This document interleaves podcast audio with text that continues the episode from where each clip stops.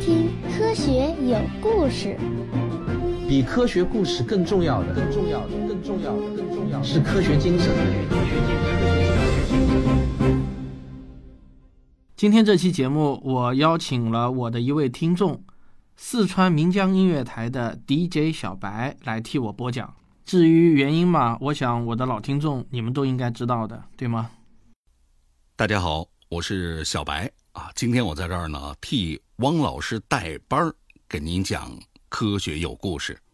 那汪老师呢，身体抱恙了，所以今天由我来继续我们讲迷人的技术的。第四集，在前几期的节目留言里边啊，很多听众都提到了可控核聚变技术。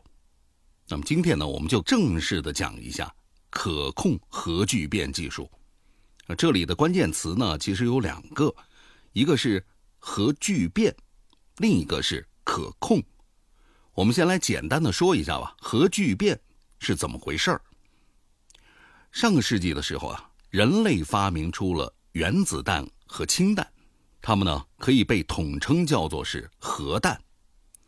原子弹爆炸呢利用的是核裂变，也就是啊一个较重的原子衰变成为较轻的原子，那在这个过程中呢会释放出大量的能量。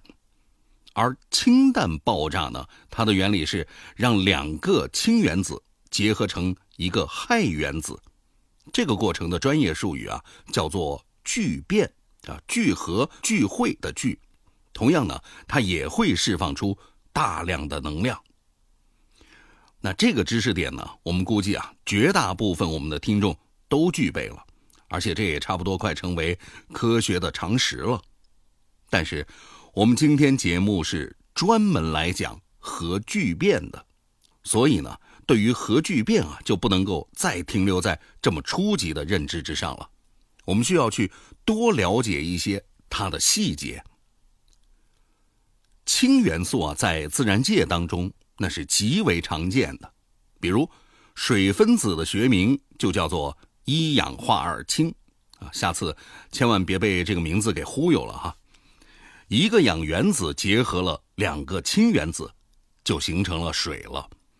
在中学的实验里边呢，我们也一定做过这样的一个实验，就是电解水得到两份氢气和一份氧气，对吧？但是啊，如果你以为造氢弹的原料就可以这么轻易的获得的话，那就大错特错了。实际上，并不是每一个氢原子它都是相同的。我们知道原子。是由原子核加上围绕它的电子构成的，那原子核呢，又是由质子和中子构成的。氢原子呢，就是自然界当中原子序号为一的原子，这就表示啊，它只带了一个质子和一个电子。原子的序号就是按照原子的质子数来编号的，你有几个质子？那原子序号呢，就是多少了。但是啊，大家要注意了，原子核里边的中子数量可是不一定的。在自然界里边，大约有百分之九十九点九八的氢原子的核当中都是没有中子的，而剩下的那百分之零点零二，就是万分之二的氢原子核里边有一个中子。那为了简化这样来表达啊。我们又给这两种氢原子分别起了一个名字，啊，不含中子的氢原子呢，我们叫它撇，就是气字头下面加一撇这个字儿；含有一个中子的氢原子呢，我们叫做刀，啊，这个字呢是气字头下面一撇再加一竖，啊，实际上啊，在我们的自然界里边还有一类。啊，可以少到忽略不计的一种氢原子，它含有两个中子。这种氢原子呢，它也有一个名称啊，叫做川，就是气字头下边一撇两竖一个四川的川字。那我们呢，中国的汉字啊，在表达同位素方面其实挺有优势的，挺形象的，也挺好懂的。那说回川这种氢原子啊，它非常的不稳定，每十二点三二年就会有一半的氚因为衰变而不复存在了。这也就是为什么在自然界里边几乎我们已经找不到氚的原因了，因为它的半衰期实在是太短了。在实验室里边，我们甚至还可以制造出中子数更多的氢原子，不过呢，它们就更不稳定了，往往呢只能够存在不到一秒的时间了。从理论上来说啊。越重的氢原子，它其实越容易发生聚变的反应，这也就意味着，中子数越多的氢原子，它就越容易发生聚变反应。这样一来，自然界里边最好的聚变材料，当然就成了氘了。虽然啊，氘它只占了自然界当中氢的百分之零点零二万分之二。但是因为氢原子的数量总数实在是太巨大了，我们不妨想一想啊，海洋当中有多少水，那就有多少的氢原子了。所以，即使是这百分之零点零二万分之二的量，那也是相当的惊人的，这足够我们人类来使用了。所以呢，我们今天的这期节目呢，说到。氢原子的时候，其实指的都是这个含有一个中子的氘，啊，知道了这一点，我想你就比绝大多数的普通人对于核聚变反应就有了更多的了解了。那么接下去啊，我们需要去了解一下，为什么两个氢原子聚变成一个氦原子的时候会释放出能量呢？这是因为啊，维持作为氦的原子组态。比维持作为氢的原子组态，它需要的能量要少一些。这句话呢，可能我们理解起来有点费劲啊，不妨打一个比方吧，来把一把古代射箭用的弓弩来做比方。同样两把弓弩啊，一把呢它的弓弦是松开的，而另外一把呢它的弓弦是紧绷的。这两把弓弩，它所蕴藏的能量，那显然就是不同的了。如果我们能够有机会做一个精准的试验的话，把这两把弩分别放到同等质量的酸溶液当中，然后把它们全部都溶解掉，那溶解弓弦是紧绷的那把弓弩的酸溶液，它的温度就一定会要稍微高一些。因为这是大自然给我们定下的神圣法则，叫做能量守恒。所以你看，当两个氢原子它聚变成为氦原子的时候，它就会释放出能量来。当然了，根据爱因斯坦的智能公式啊，我们也能够推算出，在聚变的前后，原子的总质量是会减小的。那么，对于绝大多数的核聚变的反应来说，至少需要一个带有额外中子的氢的同位素。一般来说，同位素合并之后释放出来的能量是来自于那些额外的中子被高速踢出的那一个的。那我们刚才说的这些呢，就是核聚变反应释放能量的基本原理了。那在这个过程当中，释放出来的能量是极其巨大的。大到了什么程度呢？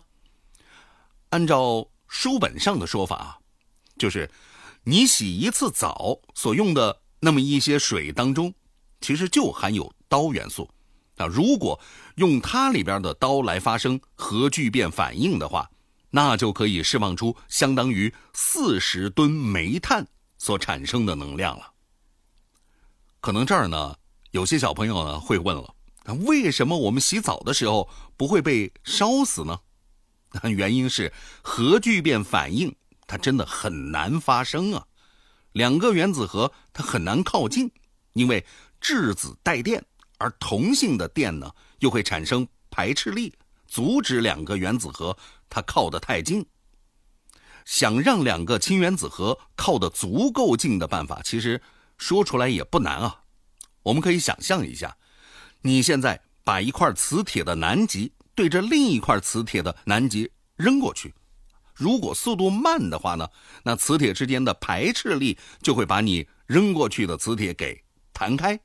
那如果你扔的足够快的话，它们就能够撞到一起去了。实际上啊，氢弹也就是这么给制造出来的。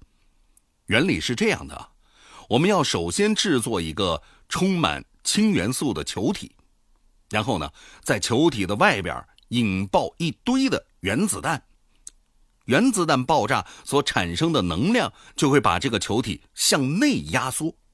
当这个力量啊大到了一定程度的时候，那氢原子就能够冲破电磁力。撞在一起发生核聚变反应了。但是问题是啊，到目前为止，氢弹的这种核聚变方式，也只能够用来做炸弹了。我们没有办法用来做其他的事情。原因呢很简单，就是我们无法控制氢弹的能量释放的速度，它总是在一瞬间就释放出那惊人的能量的。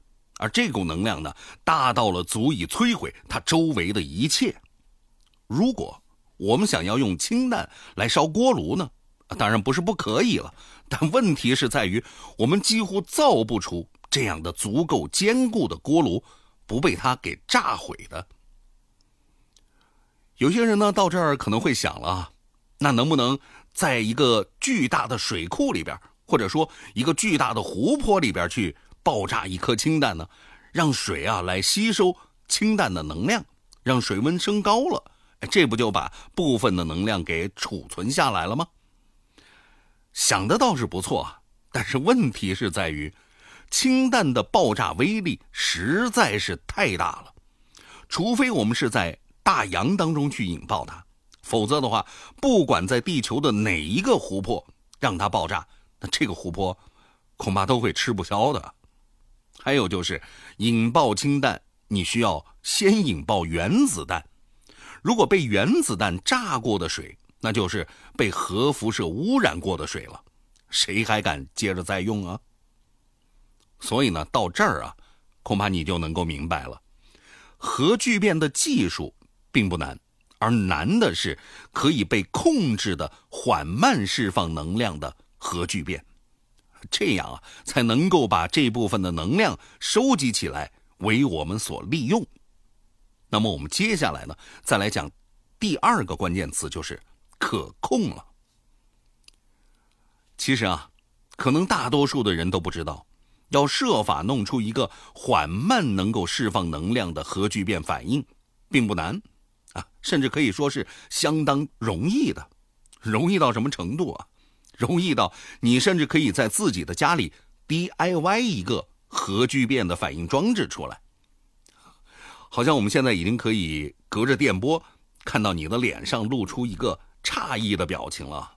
或许呢，你还悄悄的忍不住 给了我们一个呵呵，呵 呵呵呵。那你就听我们说完啊。首先呢，我们可以去这个某宝上啊买一大一小两个法拉第笼啊。其实就是球形的金属笼子，这其实很容易买到。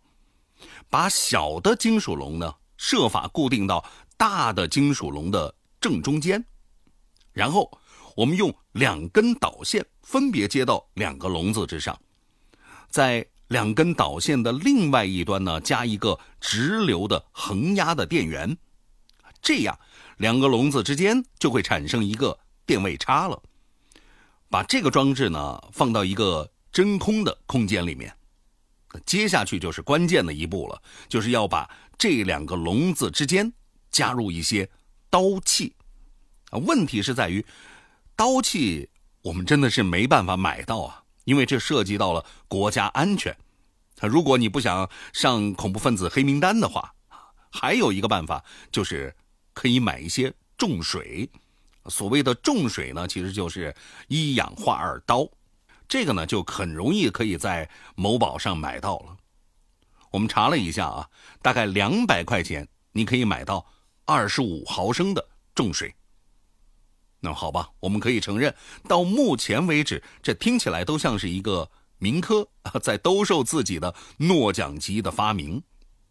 不过你放心，这里我们真的没有开玩笑。接下去接着讲，你可以电解重水很容易就得到刀气了。不过这里有一个很难的步骤，就是要设法把刀气中多余的水蒸气给除去，因为水分子会毁了我们这个试验的。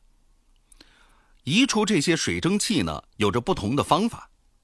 比如说，你可以让这些气体穿过一根很冷的管子，那水蒸气就会在管壁上冷凝下来；或者呢，你可以只是让气体从某种表面积很大的物体当中穿过，啊，比如棉花了，对吧？那么好了，假设你弄出了比较纯净的刀气的话，那么现在把它们再注入到笼子里边去吧。带正电荷的外笼会把刀向中心去推，而带负电荷的内笼呢，会把刀往中心拉，这样就会有一些刀原子核给撞在了一起，从而发生核聚变反应。等等，听到这儿，我估计你已经快要跳出来嘲笑我们了，因为我们刚才还在几分钟之前。告诉大家说，因为电磁力的存在，两个原子核想要撞在一起有多么的不容易。其实这并不矛盾，因为从宏观上来看啊，氘原子核的确不太可能撞在一起。但问题是啊，自然界里还存在着一种叫做量子隧穿效应的神奇现象，原子核有着微小的概率能够突破能量壁垒。这就好像是你把一个小球往墙上扔，绝大多数、极大多数的情况下，小球呢都会给反弹回来的。可是啊，也存在着一个微小的概率，就是小球能够穿墙而过。这在宏观的世界里边是不可能发生的了，但是在微观世界当中，它就有可能发生了。所以呢。我们的这个装置啊，确实就是一个核聚变反应装置了。那从统计上来看啊，每时每刻其实都有若干个氘原子发生了核聚变的，而且这个过程还是很缓慢的。当然了，如果我们因此就宣称自己是做出了诺奖级的发明的话，搞定了可控核聚变技术了，那就真的成了民科了。不过啊，你可能想知道的是，那么这个装置为什么没法实用呢？我们这儿先听一下广告吧。广告结束之后回来给您揭晓答案。我们身处的这个宇宙，比任何一个人想象的都更加神奇。你知道我们习以为常的光有多么令人不可思议吗？你知道？穿越到未来已经得到了实验的严格证明吗？你知道当今宇宙中最大的两个谜题是什么吗？你知道微观世界有哪些令人不可思议的现象吗？你知道薛定谔的猫到底是生还是死呢？你知道量子计算机、量子通信到底强大在哪里吗？我想，你和孩子都会对这些问题感到好奇的。我不但要告诉你们这些问题的答案，更重要的是，我还要告诉你们，科学家是怎么找到答案的。比答案更重要的是寻求答案的过程。我是职业科普人汪杰，两个孩子的父亲，给孩子讲科学。比科学故事更重要的是科学精神。我除了要解答孩子的十万个为什么，更重要的是，我要教会孩子从小像科学家一样思考。那到底什么是现代科学？什么又是科学精神呢？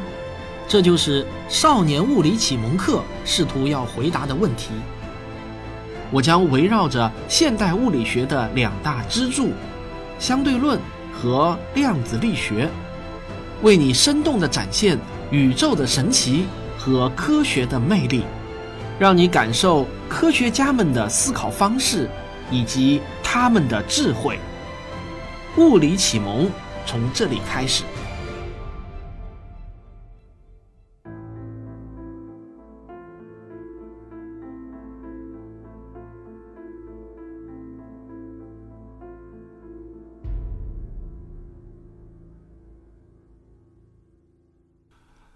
好广告之后我们继续回来。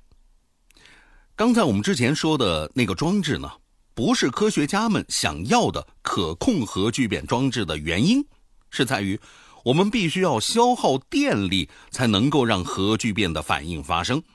但是核聚变发生的概率实在是太小了，导致了整个装置能够输出的能量小于它输入的能量了，也就是说啊，它无法对外做功，所以没办法用来发电，入不敷出嘛。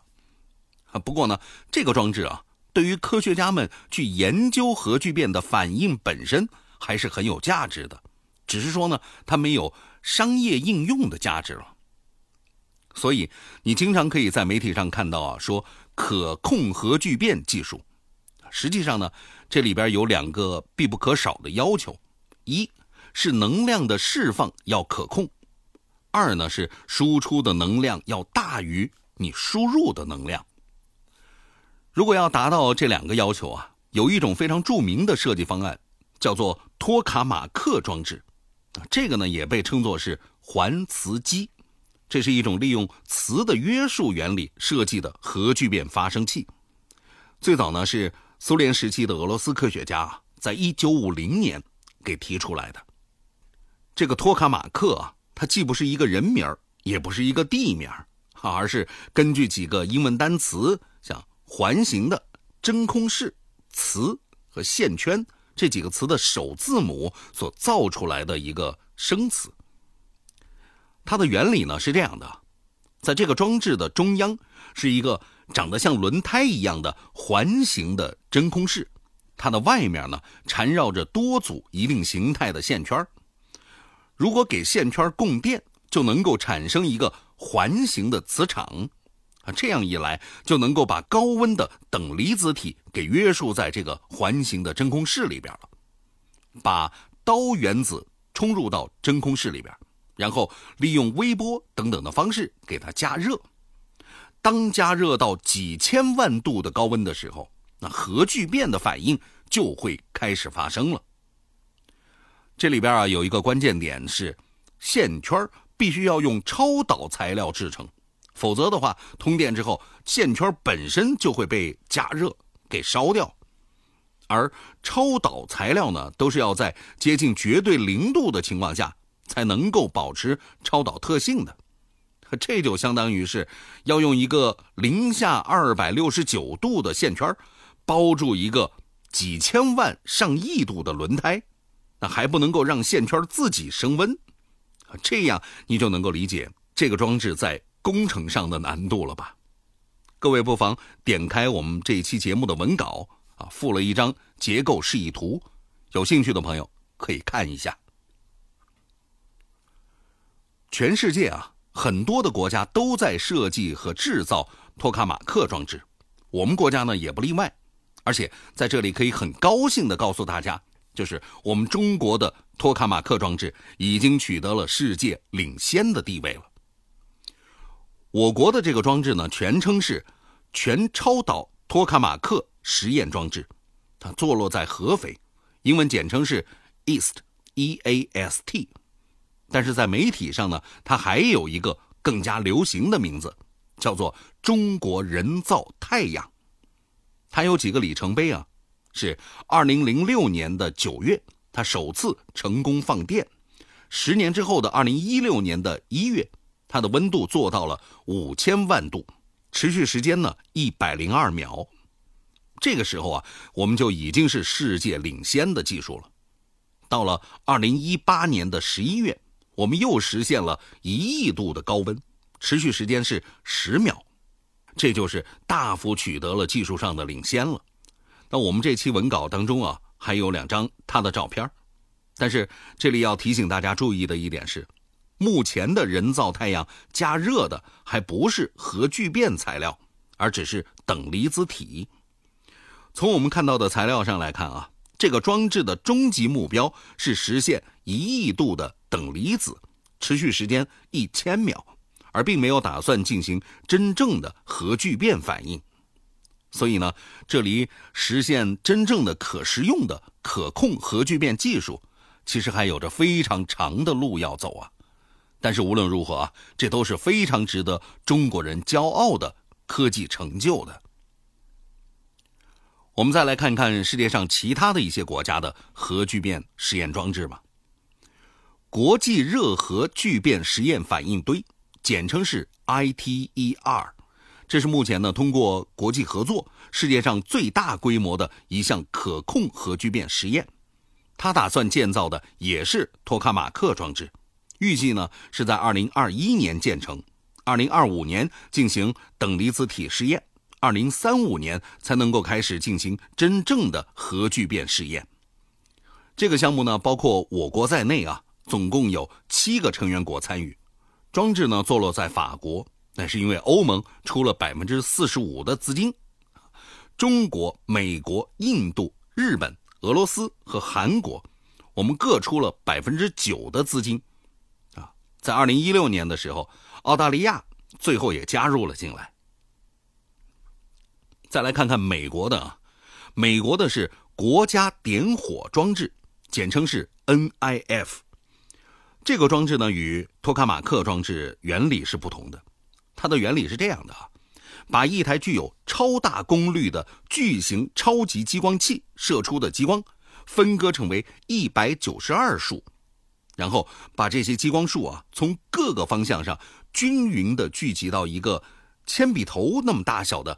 装满了聚变燃料的精致圆形容器上，这个容器呢会吸收大量的能量，然后向它的中心释放出功率极大的 X 射线来压缩聚变燃料，以此呢来产生大量的核聚变反应。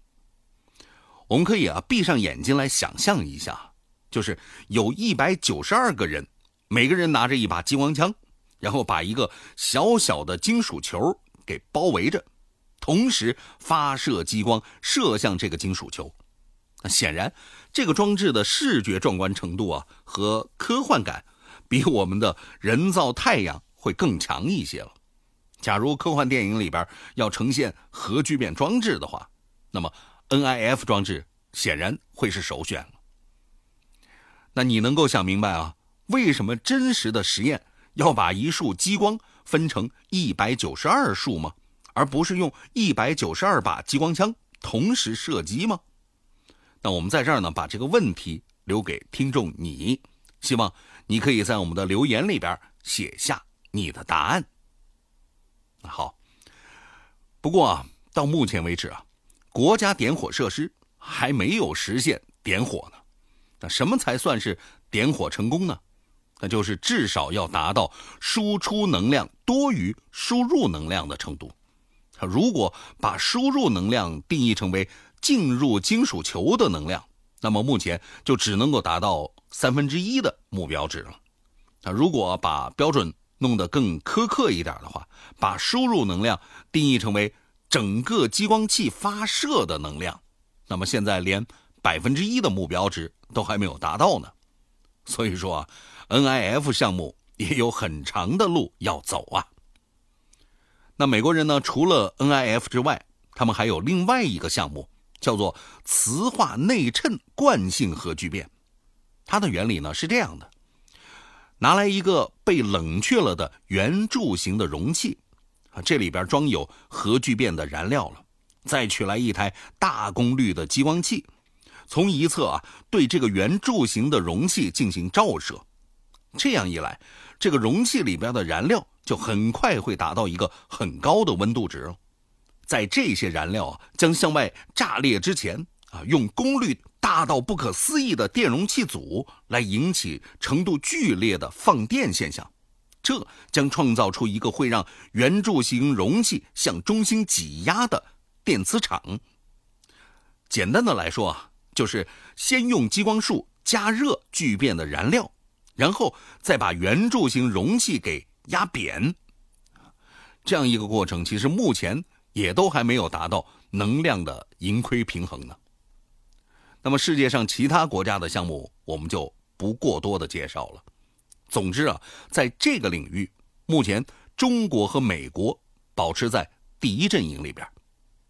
但是，我们也必须要客观的说出，就是国际热核聚变实验装置在一切顺利的情况下啊，也要等到二零三五年才能够进行真正的核聚变实验。注意啊，这还只是实验，不是应用。所以，就是在我们的有生之年吧，能否看到世界上第一座核聚变反应发电厂？那汪老师呢，他自己是没敢抱什么太大的希望的啊。那至于像有些科幻爱好者们所期待的那样，可以制造出啊装在火箭里边的那种核聚变的引擎的话，那就更不敢想象了。他目前这个连理论上可行的设计方案都还没有呢。之前呢，王老师也在节目里边讲过太空电梯的时候，有些听众啊就会觉得核聚变引擎的难度和太空电梯是相差不大的。说不定呢，还是核聚变引擎先要实现呢。其实这种观点啊，现在很难证伪。但是从大概率上来说，太空电梯应该还是会先实现的，甚至有可能是会早的很多。你们可以想想啊，关于太空电梯的具体设计方案，至少是在理论的可行性的设计方案都已经出现了几十年了。而其中涉及到每一项具体的技术，比如高强度的绳索，也都已经在实验室里边实现了。说到这里啊，我们还想到之前有听众留言说，太空电梯向上攀啊，会把天上的轨道舱给拽下来，因为有牛三定律啊。啊，这个呢显然是误解了牛三定律了，他还没有弄清楚这个系统内力和外力之间的关系呢。其实，就想一下吧。你坐在一个热气球里边，然后你顺着绳子往上爬，这个热气球它是不是会被你越拽越低呢？不会的，这是因为这是系统内力，这并不会对你和气球构成的整体系统产生影响。那这个道理呢，就像人不能够拽着自己的头发把自己扯离地面的道理是一样的了。好，话说回来啊。所以在我们看来，太空电梯和核聚变火箭发动机的实现难度，就好像是在上个世纪初的时候讨论电子计算机和完美的保密通信谁能够先实现一样。一个是理论设计方案全部都具备了，而剩下的呢，只是工程制造的难度了。而完美的保密通信，只有等到量子力学发展起来之后。人类才知道了理论上应该怎么去实现了，所以他们之间是这种认知等级上的差异了，而并不是工程技术难度上的差异。说回聚变啊，如果未来核聚变发电厂成熟了，那么会给世界带来什么样的变化呢？我们想，这个变化将是革命性的巨变的。为什么这么说呢？可以想一下啊，现在在我们购买的几乎所有的商品和服务当中，都有一块比重不低的成本，就是能源成本。比如说吧，你买一包泡面，里边呢就有一块不小的成本是属于运输成本的。生产制造的过程当中，它也一样的需要能源。而超市里边的成本里也有一块是属于电费的。所以啊。由于核聚变的燃料几乎是取之不竭的，所以那能源的成本呢，我们不敢说是可以小到忽略不计，但是至少它会产生一个数量级的下降。等到能源极大丰富的那一天啊，世界一定会变得更美好的。而且，核聚变能源也被认为是最为安全和清洁的能源了。它没有污染，也没有像堆芯熔融这样的风险。当然了，任何技术呢都可能会有一些没有被科学家们充分考虑到的严重的后果。可是，至少就我们现在的情况来看，一座能够运转而且在经济上可行的核聚变反应堆，对于人类来说似乎是只有好处，没有坏处的。希望啊。王老师的这句话不会出现在未来的某一本记载着人类傲慢自大的后启示录时代的历史书里吧？好了，这就是我们这一期的迷人的技术的节目。我是 DJ 小白，王老师刚才呢还告诉我说，下一期的节目他还会给大家带来一些更新鲜的东西。具体是什么呢？他怎么都不肯告诉我。那我们就只好一起等待他的下一期节目了。感谢大家的收听。但不知道今天我们的结尾之后还会不会有汪老师的结尾废话呢？我们一块儿等等听吧。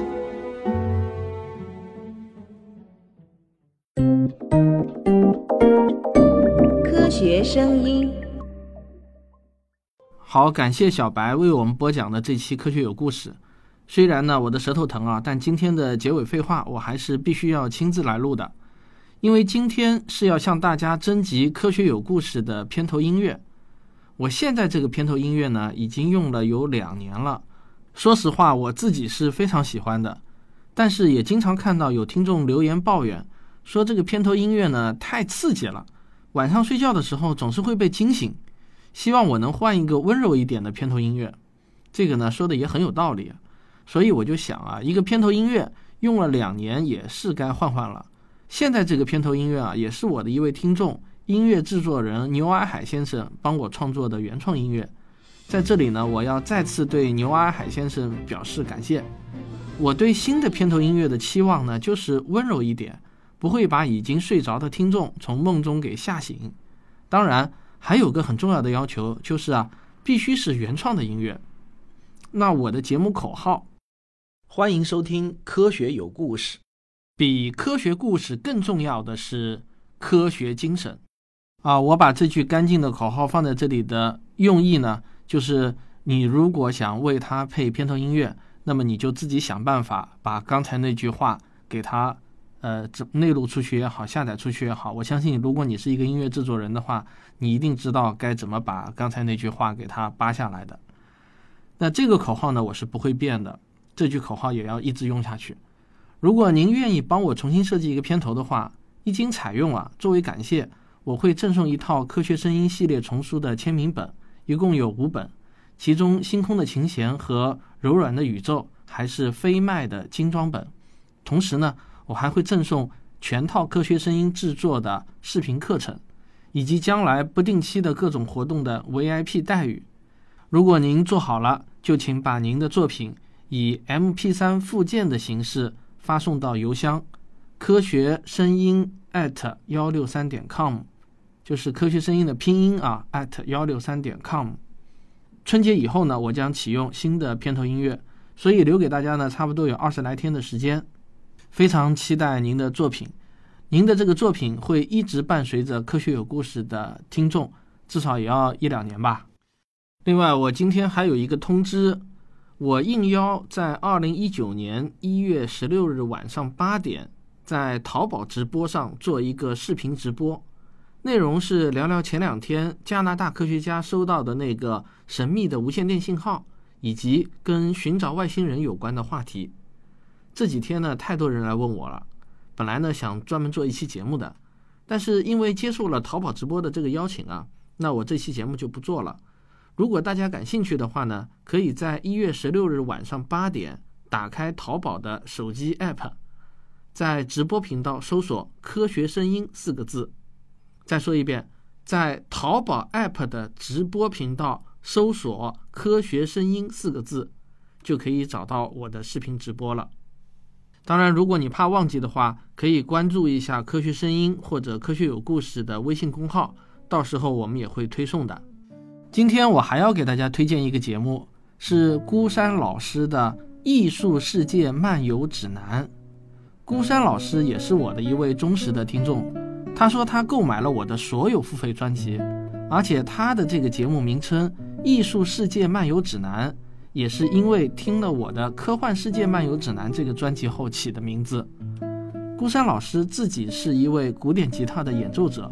而我恰好也曾经是痴迷的古典吉他爱好者，大学期间我也专门的学过练过，在很长一段时间内，我也是标准的古典音乐发烧友，只是最近这十多年我听的很少了。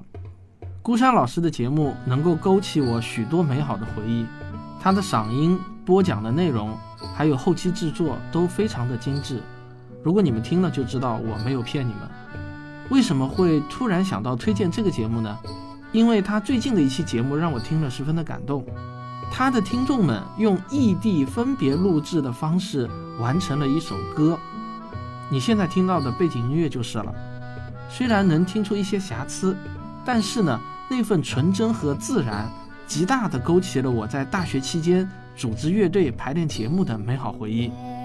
可能你们不知道，我以前和平哥在大学里是一个乐队的，我俩都是文青，我还是乐队的队长呢。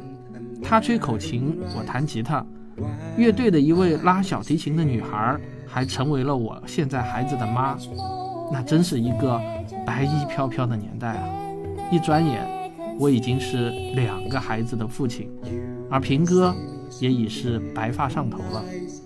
孤山老师，你就把这首歌献给我一去不复返的青春吧。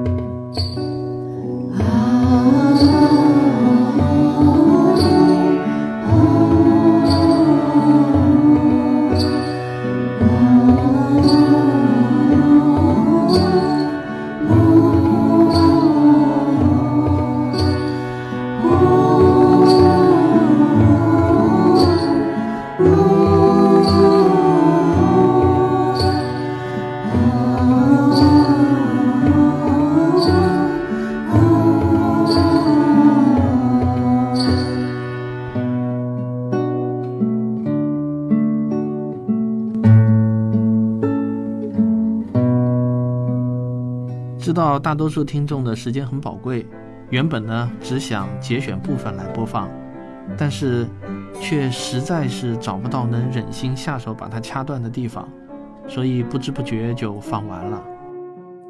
这就是本期的节目，我们下期再见。